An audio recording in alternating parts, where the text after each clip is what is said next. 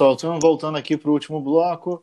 Esse bloco, como todos sabem, é, é, onde nós indicamos nossos livros da semana.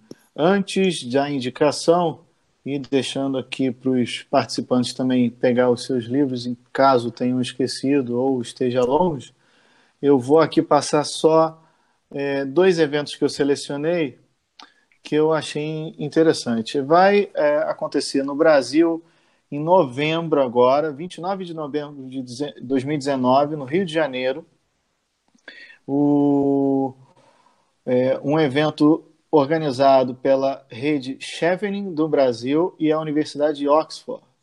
Eles convidam estudiosos, estudiosos das ciências sociais, especialmente aqueles com foco em relações internacionais, ciência política e políticas públicas, para apresentar resumos de trabalhos para workshop.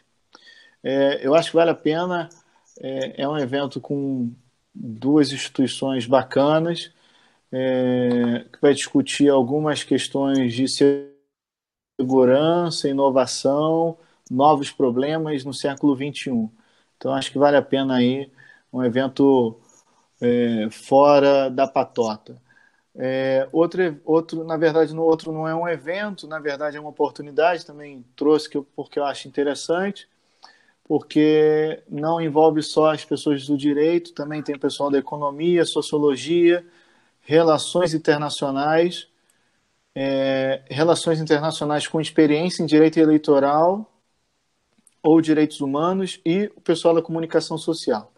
É o seguinte: a representação no Programa das Nações Unidas para o Desenvolvimento, PNUD, em São Tomé e Príncipe, está é, tá tornando público, pretende contratar para a Assembleia Nacional de São Tomé e Príncipe esses consultores nessas áreas que eu falei. São pessoas que vão atuar como peritas, é, lembrando que o PNUD só reforçando, não sei se eu deixei claro, é da ONU, é vinculado à organização né, da ONU e das Nações Unidas, desculpa. E bem, é isso. Eu vou deixar o link lá no, no programa. Desculpa as falhas, é porque quando eu leio aqui tem que falar, eu fico meio confuso às vezes. É, as inscrições vão até o dia 26 de julho, às 13 horas. Eu acho que é interessante dar uma olhada vale a pena para as pessoas também pensarem fora da caixa, não acharem que, é, aqui falando especificamente do pessoal do direito, que é, se formar é simplesmente ser advogado ou simplesmente fazer concurso público. Tem outras coisas pelo mundo que a pessoa pode atuar. Então é isso. Bem, vamos trazer aí os nossos livros. Querem, quem quer começar aí? Não precisa brigar. Eu vou começar com o meu aqui. É, na verdade, o meu livro, no caso, está em, em e-book, que é, é, uma. Tá me vendo? Tá sem Sim. câmera. É, que é uma preferência, no caso, na minha, por usar um reader.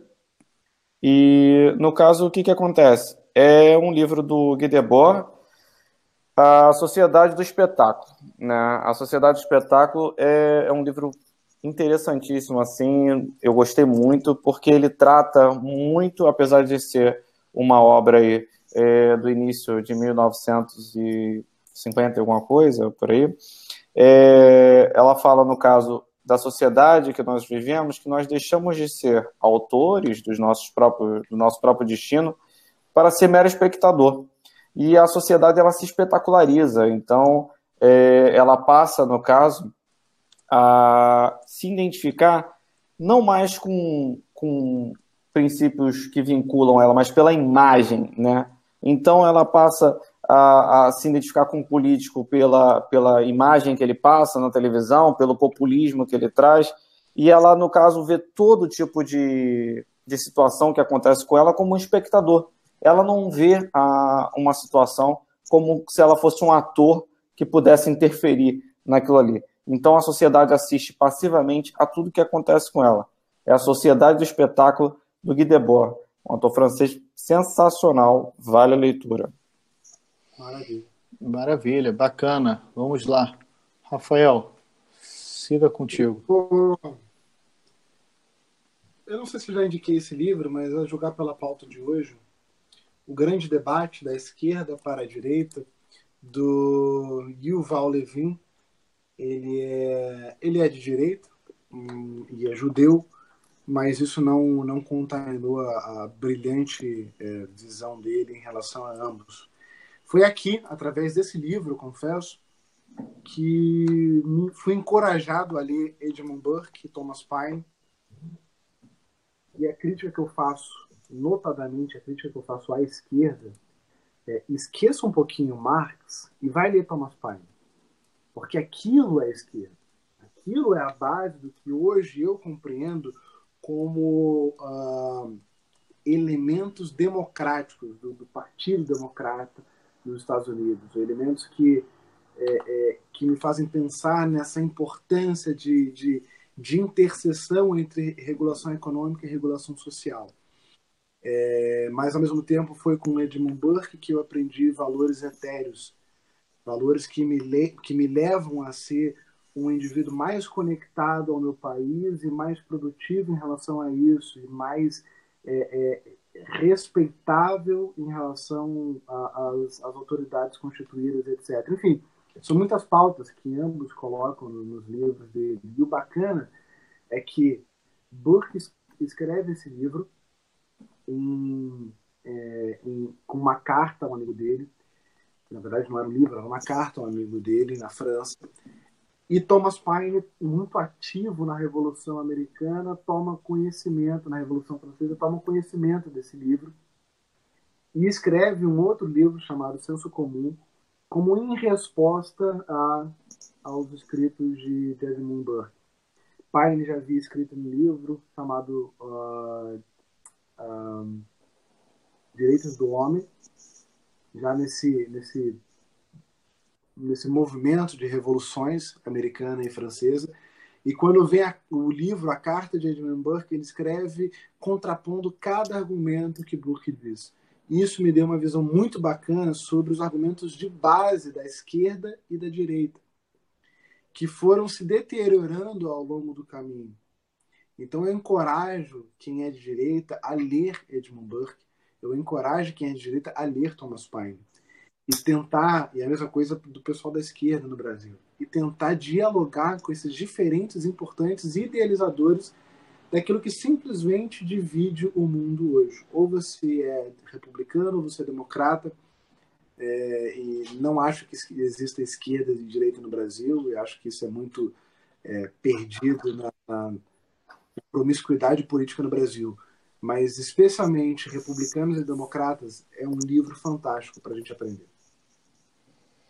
Beleza, beleza. Pô, eu tô até acanhado aqui de apresentar meu livro. Vocês com autores estrangeiros, cheios de poesia aí, eu vou aqui no, no meu brasileirão aqui, ó. Hugo de Brito Machado, Regime Jurídico dos Incentivos Fiscais. Esse livro é bem bacana.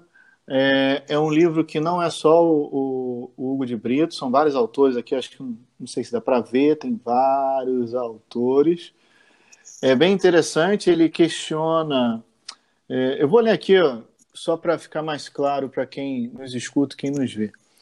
É, os temas tratados nesta obra são os seguintes: incentivos fiscais, o que são incentivos fiscais, limites formais à concessão de incentivos fiscais, limites ou parâmetros materiais para concessão de incentivos fiscais, incentivos fiscais e segurança jurídica. E a última é algum outro aspecto relevante relativo aos incentivos fiscais não abrangido pelas questões anteriores. O que eu acho mais bacana desse livro é o seguinte: é, por ter vários autores, você faz com que você não tenha uma posição fixa sobre o que é incentivo fiscal. Então, cada autor, por mais que se aproxime, ele vá, eles vão tratar cada um com a sua personalidade ali sobre o assunto. Não é um assunto é, muito unânime nessa área, apesar de na área tributária, na STFC, mas quando a gente olha na parte da inovação, que é um pouco a minha área, a lei de inovação, a lei é, do bem, você vai ter uma interpretação um pouco diferente nessa questão dos incentivos fiscais. É, vale aqui a, a, nota de rodapé que um outro amigo nosso, um excelente advogado, amigo nosso, do mestrado, Gabriel Mânica. Ele escreveu a dissertação dele sobre esse tema. Esse livro foi uma, também uma base para a dissertação dele. E depois eu vou pegar a dissertação do Gabriel, vou colocar aqui o título. Não sei se ele já publicou, mas enfim. Então é essa questão para quem hoje, considerando que o país hoje está vivendo uma questão de é, política de inovação, incentivo fiscal, é, enfim, todas as coisas disruptivas que o governo pode fazer para incentivar de alguma forma o desenvolvimento econômico, é muito interessante entender o que é incentivo fiscal e o que é benefício fiscal. Isso tem toda, faz toda a diferença, é, apesar de muita gente na doutrina tratar de forma similar, inclusive o Poder Judiciário.